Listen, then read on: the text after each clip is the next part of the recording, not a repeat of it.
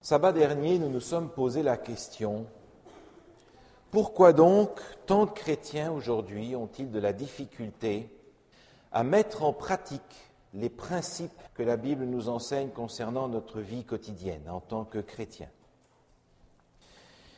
Il y a bien entendu de nombreuses raisons à ce recul dans la pratique de la vie chrétienne. Mais nous en avions noté deux qui ont un impact particulier, qui semblent avoir eu une influence importante dans les modifications de notre vie chrétienne. Et nous avions mentionné tout d'abord la théologie de la grâce à bon marché, qui a été finalement acceptée par beaucoup de gens, dans la pratique en tout cas. Et puis la manière dont ces valeurs chrétiennes ont été enseignées. On a souvent enseigné ces valeurs comme étant justifiées par le fait qu'elles vont produire une bonne santé, qu'elles vont nous donner un bien-être euh, supérieur, qu'elles vont prolonger notre vie, qu'elles vont euh, augmenter l'harmonie de, de nos relations humaines.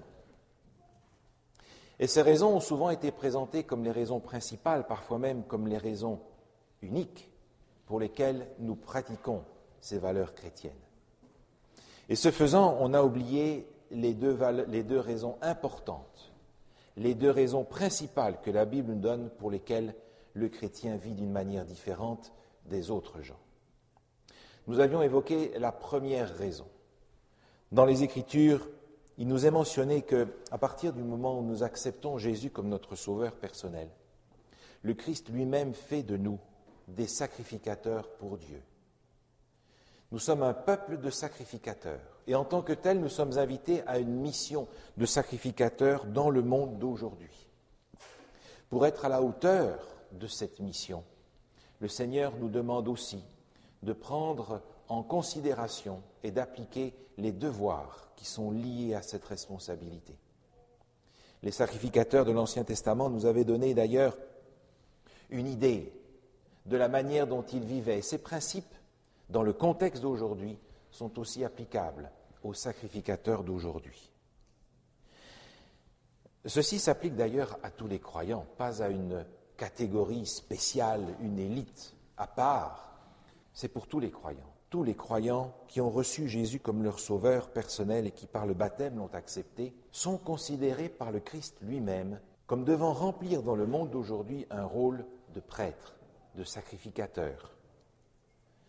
Ceci nous montre que finalement, la manière dont nous vivons en tant que chrétiens est le résultat du fait que nous ayons accepté d'être sauvés par la foi en Jésus-Christ. C'était là la première raison que nous avions évoquée la semaine passée. Pourquoi donc vivons-nous ces valeurs chrétiennes, ces valeurs de vie pratique chrétienne? Tout d'abord parce que Jésus lui-même, dans les Écritures, nous montre qu'il fait de nous des sacrificateurs pour Dieu. La deuxième raison que j'aimerais évoquer avec vous ce matin est directement liée à la prophétie. Et je vous propose de prendre le livre de Malachie au chapitre 4, où nous voulons relire ces dernières paroles qui nous sont données à la fin de l'Ancien Testament. Dans le livre du prophète Malachie au chapitre 4, nous lirons dès le verset 4.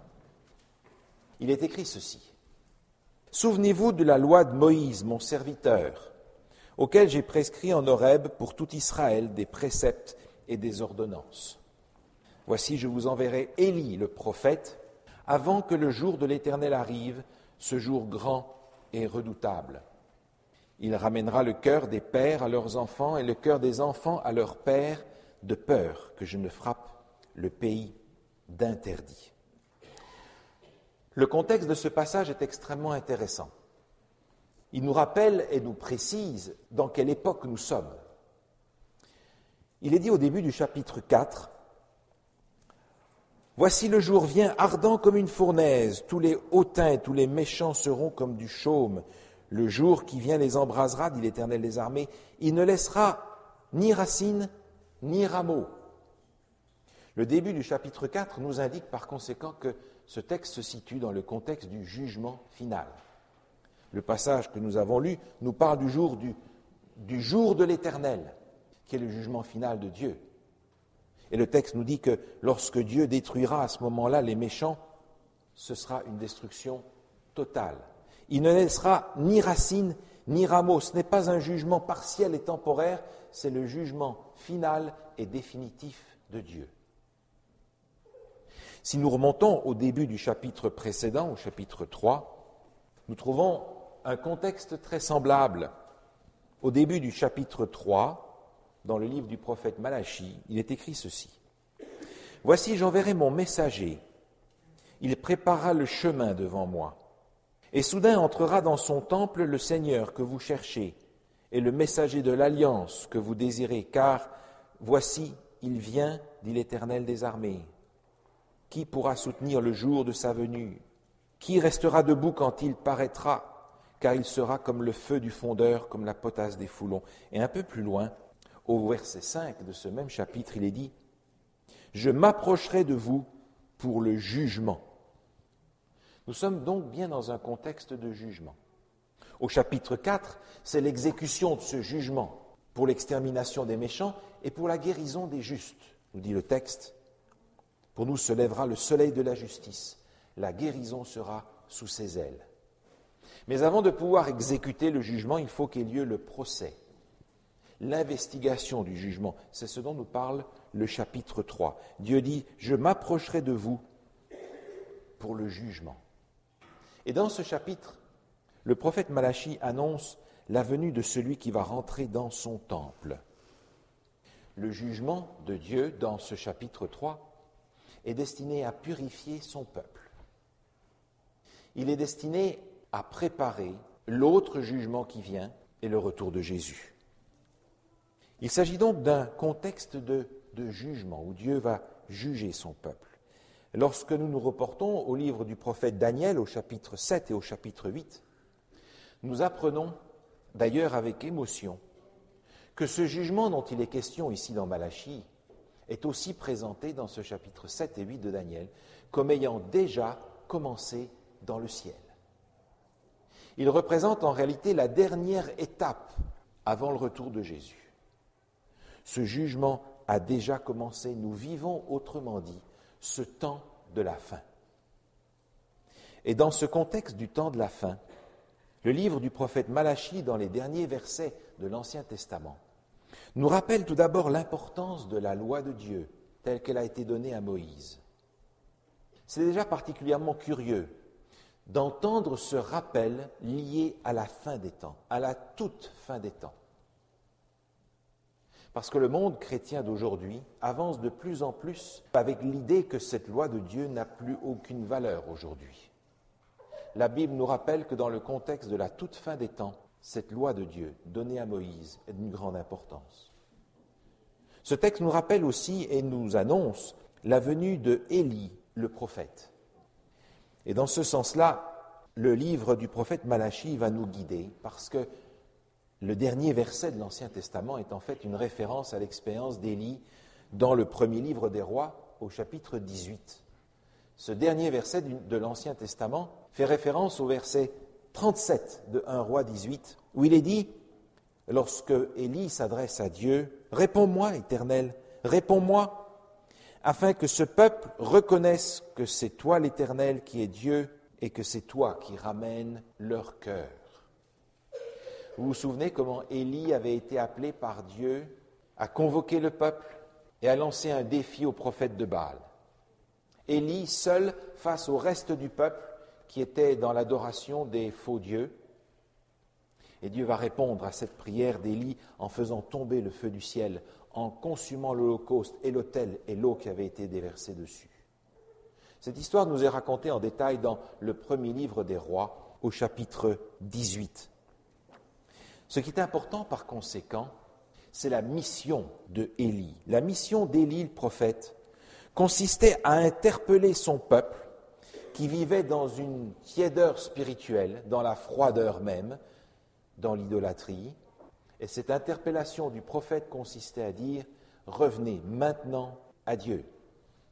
Et c'est ainsi que ce ministère du prophète Élie consiste à ramener le cœur des enfants de Dieu vers leur Père et celui de Dieu vers ses enfants. C'est ce à quoi le prophète Malachi fait référence en terminant son livre. Mais l'annonce de la venue de Élie n'est pas une réincarnation. La Bible ne connaît pas la réincarnation. Pour comprendre ce que Malachie veut dire, Jésus va nous aider.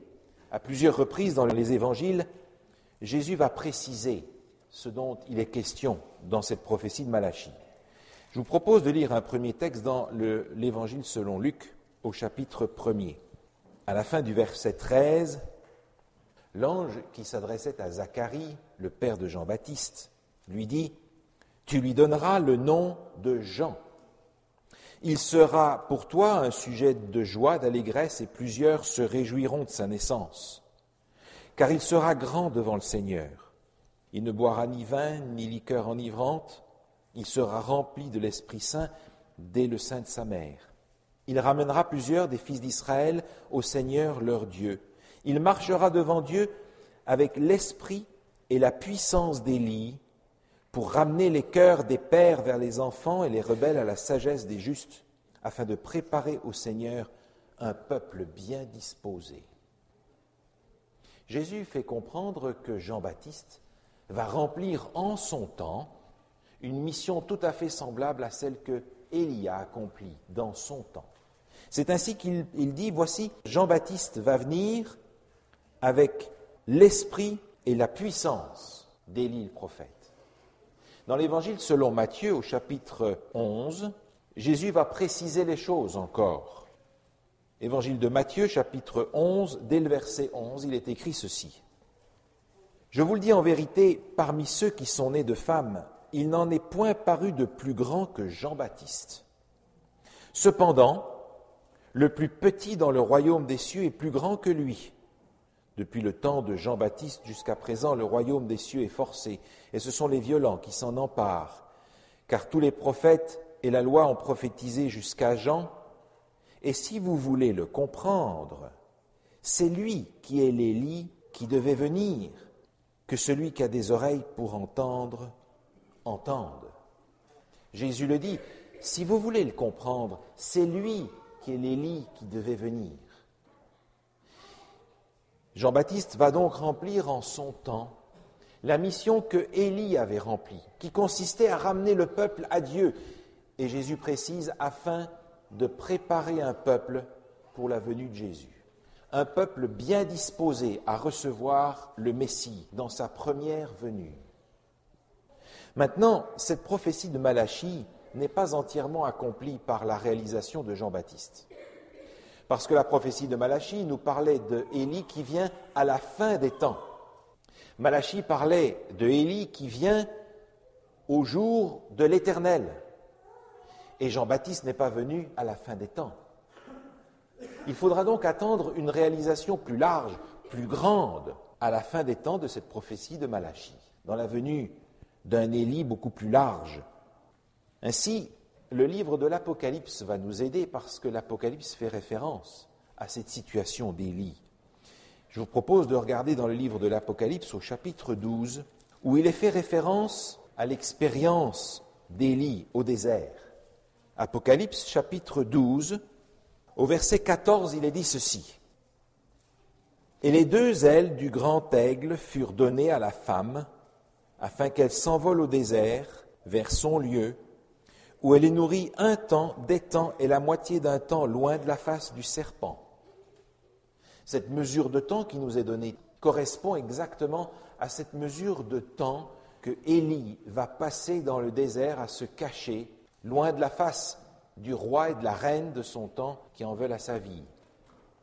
L'apôtre Jacques, dans son livre, nous précise au chapitre 5 et au verset 17 que Élie était un homme de la même nature que nous et que pendant trois ans et demi, la pluie n'est pas tombée sur sa demande adressée à Dieu. En relisant le, texte du livre des rois, vous retrouverez ces événements qui nous sont rapportés, comment Élie s'est caché au désert pendant trois ans et demi et qu'il a été nourri, nourri miraculeusement par Dieu, qui lui apportait par les corbeaux chaque jour à manger. Il buvait l'eau du torrent. L'Apocalypse fait donc référence à la situation d'Élie. Et dans ce contexte prophétique, où il est question ici de la femme, de l'Église, du dragon, du diable, de la persécution conduite contre l'Église pendant des nombreuses années, nous savons encore une fois que nous sommes dans le contexte de la fin, c'est-à-dire après cette période de un temps, des temps et la moitié d'un temps, c'est-à-dire de 1260 jours, années. Le prophète Daniel parle de, ce même, de cette même période au chapitre 7. Et au verset 25, vous vous en souvenez, il dit, Les saints seront livrés entre ses mains pendant un temps, des temps et la moitié d'un temps, puis viendra le jugement. Le livre de Daniel et le livre de l'Apocalypse parlent exactement de la même manière. À la fin de cette longue période, qui se termine près des années 1800, vient le jugement. C'est ce que Malachie nous avait annoncé aussi. Dans ce contexte de jugement, l'Apocalypse va nous préciser quelles sont les caractéristiques de ceux qui, à cette époque de la fin, dans le temps du jugement, sont considérés par Dieu comme le peuple fidèle. Un petit peu plus bas, dans le même chapitre 12 de l'Apocalypse, au verset 17, il est écrit ceci. Et le dragon fut irrité contre la femme. Il s'en a fait la guerre au reste de sa postérité, à ceux qui gardent les commandements de Dieu et qui retiennent le témoignage de Jésus. Nous avons ici deux caractéristiques de ceux qui, à la fin des temps, dans le temps du jugement dans le ciel, sont considérés par les Écritures comme fidèles à Dieu. Ils gardent les commandements de Dieu et ils retiennent le témoignage de Jésus. Il nous faut aller au chapitre 14 et au verset 12 pour avoir la troisième caractéristique du peuple fidèle à la fin des temps. Apocalypse chapitre 14, verset 12 dit, C'est ici la persévérance des saints qui gardent les commandements de Dieu et la foi de Jésus. Nous retrouvons à nouveau les commandements de Dieu et cette caractéristique supplémentaire, la foi de Jésus. À la fin des temps, par conséquent, le peuple de Dieu est un peuple qui garde les commandements de Dieu. C'est ce à quoi Malachie nous invitait en nous rappelant la loi de Moïse. Le peuple de Dieu à la fin des temps garde la loi de Dieu. Elle la considère comme valable, comme nécessaire pour marcher dans le plan de Dieu. Le peuple de Dieu à la fin des temps enseigne le salut par la foi en Jésus, comme étant le seul et unique moyen par lequel nous pouvons être sauvés. Pas par nos œuvres, pas par nos pénitences, mais par le fait que nous nous remettons entièrement entre les mains de celui qui est notre Sauveur et qui sur la croix a payé le prix de notre pardon et notre salut. Et finalement, le peuple fidèle à la fin des temps, nous dit ce texte, retient le témoignage de Jésus. Apocalypse chapitre 19, verset 10 nous dit que le témoignage de Jésus, c'est l'esprit de la prophétie. C'est un peuple au sein duquel le don de prophétie se trouve et s'exprime. Et ce peuple fidèle à la fin des temps prête attention à ce que Dieu lui dit par le don de prophétie. Alors qui remplit aujourd'hui ce rôle d'Élie à la fin des temps? Qui donc enseigne l'importance des dix commandements, y compris du quatrième, l'observation du sabbat? Qui donc enseigne le salut en Jésus-Christ comme le seul moyen d'être sauvé Qui donc a reçu dans son sein le don de prophétie et le considère comme étant de valeur pour conduire sa vie chrétienne pratique qui donc accomplit aujourd'hui la mission de Élie et la mission de Jean-Baptiste en cherchant à préparer le monde, non pas pour la première venue de Jésus cette fois-ci, mais pour la seconde. Je ne vois comme accomplissante cette prophétie que le mouvement adventiste, qui contient toutes ces caractéristiques.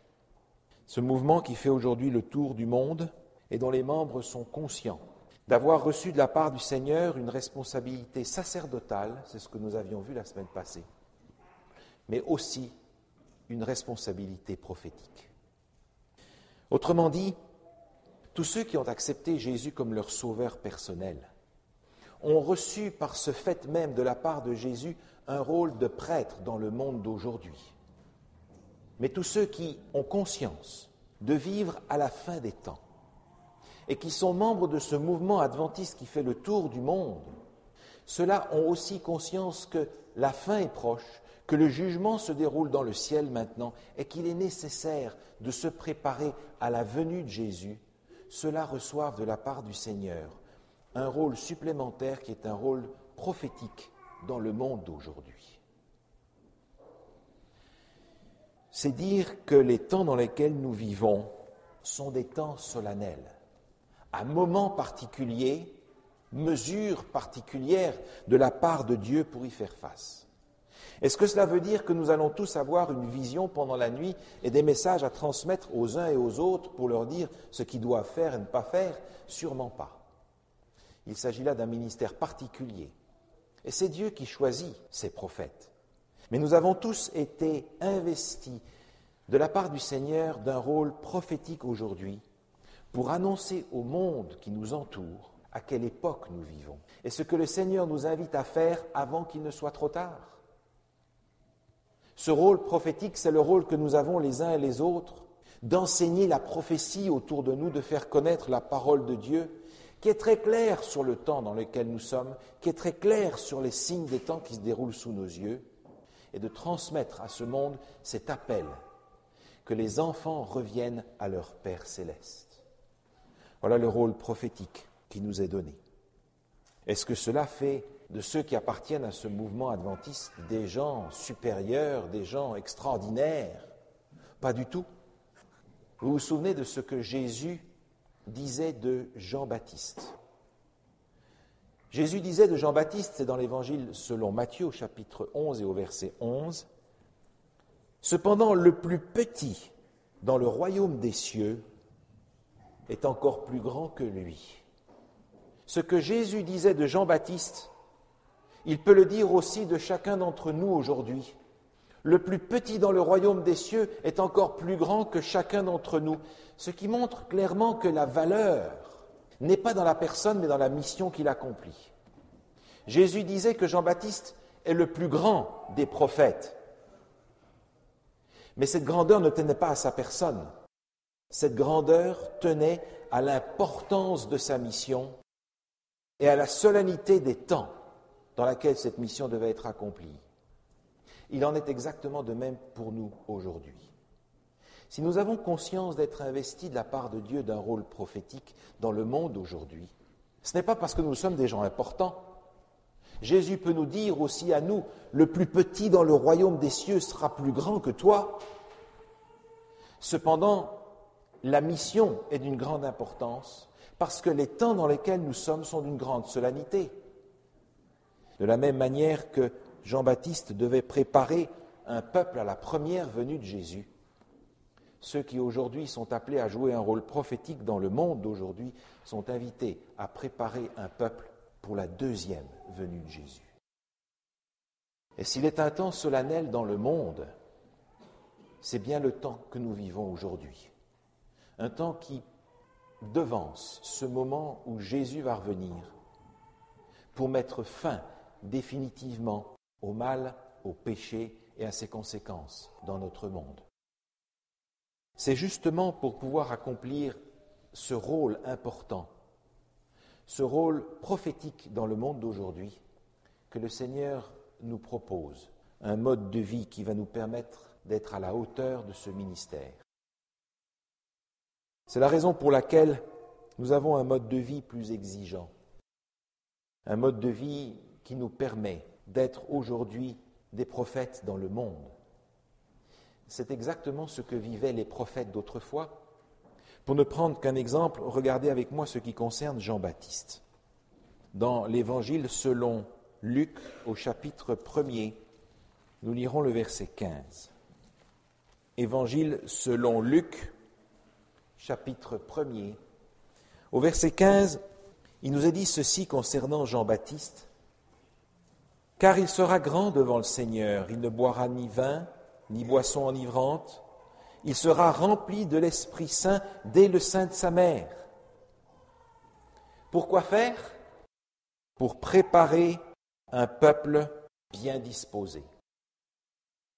C'est la raison pour laquelle nous avons accepté les règles bibliques en matière alimentaire, la distinction entre les viandes pures et les viandes impures, et les autres principes qui nous permettent de vivre en santé autant que possible. Pourquoi donc aussi pratiquons-nous ces règles bibliques en matière d'habillement, de pudeur, de décence, de modestie? Pourquoi donc pratiquons-nous aussi ces principes de moralité que la Bible enseigne, plutôt que de suivre la, moralité du monde environnant aujourd'hui? Pourquoi donc est-ce que nous observons le sabbat fidèlement? Pourquoi donc est-ce que nous apportons nos dîmes et nos offrandes? Pourquoi donc est-ce que nous pratiquons finalement tous ces principes de vie chrétienne pratique que la Bible enseigne? Est-ce simplement pour être en bonne santé ou pour huiler les relations humaines? Il y a beaucoup plus. C'est d'abord parce que le Seigneur nous appelle à être des prêtres dans le monde d'aujourd'hui. Et c'est ensuite parce que le Seigneur nous appelle à remplir un rôle prophétique dans le monde d'aujourd'hui. À mission spéciale, exigence spéciale, parce que mission spéciale. Ce message à transmettre, l'Apocalypse nous le donne aussi d'une manière très claire au chapitre 14. Apocalypse chapitre 14. Nous connaissons ce texte qui se trouve au verset 7. Apocalypse chapitre 14, verset 7. Vous vous souvenez que nous sommes là dans le contexte qui précède immédiatement le retour de Jésus. Quelques versets plus loin, à partir du verset 14 du chapitre 14, se trouve symboliquement présenté le retour du Christ. Et que va-t-il se passer avant? Une dernière proclamation dans le monde qui commence en disant, verset 7, Craignez Dieu et donnez-lui gloire, car l'heure de son jugement est venue, et adorez celui qui a fait le ciel, la terre, la mer et les sources d'eau. Appartenir par conséquent à ce mouvement qui fait le tour du monde n'est pas comme appartenir à n'importe quel groupe religieux ou comme à un club. À cette mission particulière, est attachée aussi une appartenance à ce mouvement mondial. Je ne peux donc pas être un membre de ce mouvement adventiste si je viens simplement chauffer les bancs d'une église une fois par semaine. Il ne peut y avoir dans ce mouvement sacerdotal et ce mouvement prophétique que des membres engagés et des membres actifs. C'est la seule possibilité. C'est la seule possibilité à cause de la solennité des temps dans lesquels nous vivons. Prendre conscience que nous sommes à la porte de ce temps où Jésus revient ne peut pas nous laisser comme des membres inactifs dans un mouvement dont la mission est prophétique dans le monde d'aujourd'hui. Autrement dit, je ne peux pas être un adventiste du septième jour si je ne suis pas d'abord un adventiste des sept jours. C'est impossible. Et en réalité, ce message consiste à dire en parole et par notre mode de vie, par notre témoignage et par nos actions, parce que nous pouvons dire et parce que nous sommes, consiste à dire, comme l'apôtre Jean, lorsqu'il écrivait au début de son livre, ce message qui est aussi le nôtre. Heureux celui qui lit et ceux qui entendent les paroles de la prophétie et qui garde les choses qui y sont écrites, car le temps est proche.